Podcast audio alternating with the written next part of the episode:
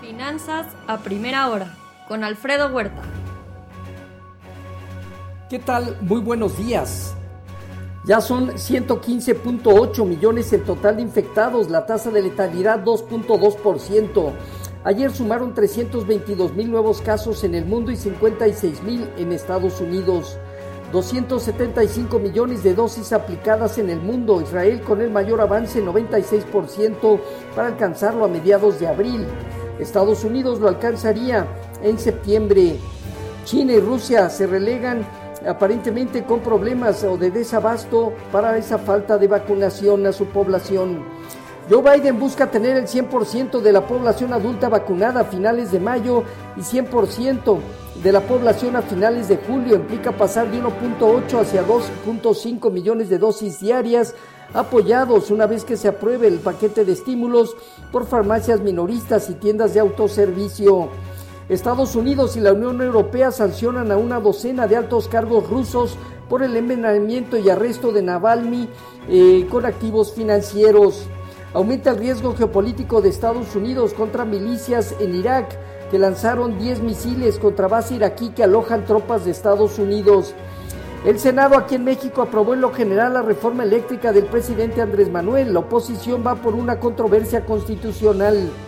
Pemex rescinde el contrato a Fitch, quien dejará formalmente de seguir la descripción de Pemex. Una crisis económica, la justificación, pero sin duda mal orientada. Banjico llevará a cabo una subasta de swaps de dólares por 750 millones de dólares a 84 días. por otro lado, también Estados Unidos estará invirtiendo al menos 610 millones de dólares para que México cumpla con pactos laborales y ambientales del TIMEC. La minera canadiense First Majestic inicia arbitraje contra México bajo reglas del TIMEC. En Asia Pacífico, resultados positivos con alzas de más del 2% China y Hong Kong. El regulador de China que ayer mostró preocupación sobre las burbujas que pueda tener el sector inmobiliario de su país y las bolsas extranjeras estima un posible aumento en la tasa de interés durante el presente año. En Europa dominan movimientos de alza, excepción del IBEX de España con ligera baja Ganancias moderadas entre medio punto porcentual y 1%, Francia, Alemania, Italia y el Financial Times de Londres. También el sector servicios mostró mejoría ligera en la zona euro apoyado por España, Italia y Francia, ligera desaceleración en Alemania. En divisas hoy, un índice dólar 0.2% arriba, el euro perdiendo 0.2% en 1.26 y la libra con marginal alza. En materias primas hoy el petróleo alrededor del 1,5% arriba, el WTI en 60.6 dólares y bajas en la parte de materias primas, el oro en 1723 bajando 0.6%, al igual que el cobre, la plata 0.9% abajo. Ayer se dieron la vuelta y cierres negativos de las bolsas en Estados Unidos con un dólar que perdió un poco de terreno y una demanda modesta de la curva de bonos del Tesoro. El sector de tecnología, consumo discrecional, comunicaciones e inmobiliario mostraron las mayores caídas. Samsung instalará una planta en Estados Unidos para producir chips con una inversión de 17 mil millones de dólares, eh, que representaría también una creación de 1.800 empleos. El Dow Jones parte de los 31.391 unidades, el Nasdaq en 13.358 puntos y el Standard Poor's en 3.870 unidades. La posibilidad de alza está vigente, pero vemos limitado el movimiento. Sus resistencias en niveles máximos los vemos muy fuerte y por lo tanto la posibilidad de consolidar está vigente. El eh, bono a 10 años eh, disminuyó a niveles de 1.41%. Hoy el informativo previo a datos importantes ronda cercanamente a los a 1.44%. Con respecto a nuestros mercados, tipo de cambio terminó cerca de 20.60, recuperando 6 centavos el punto 3%.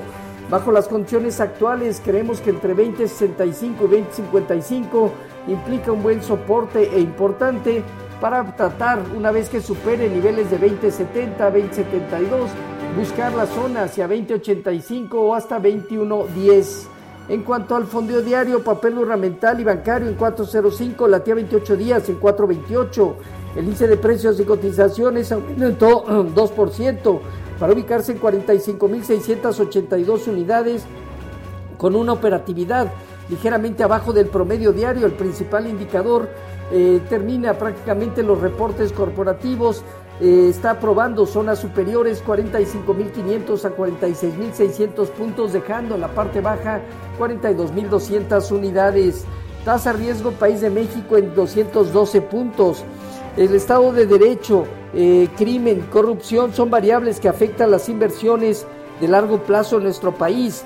De acuerdo a la encuesta de Banjico, se estima un PIB eh, que termine el 2021 con 3,89, eh, básicamente inflación en 3,88, tipo de cambio promediando en 20,32 y tasas de interés en 3,75. También cayeron 5.8% los ingresos tributarios el mes pasado al registrar 355.562 millones de pesos. Estos datos son enero contra de enero 2020. Afectaron menores ingresos petroleros. La producción de Pemex también cayó en enero 4.4% contra el mismo mes del año pasado al producir en promedio 1.65 millones de barriles diarios.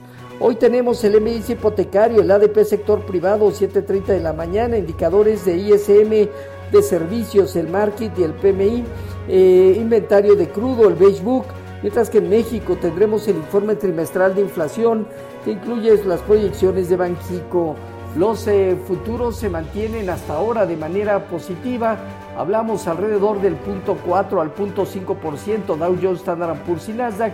Tipo de cambio cerca de 20.70, aumentando 10 centavos el punto 5%. Así, finanzas a primera hora con lo más importante hasta el momento.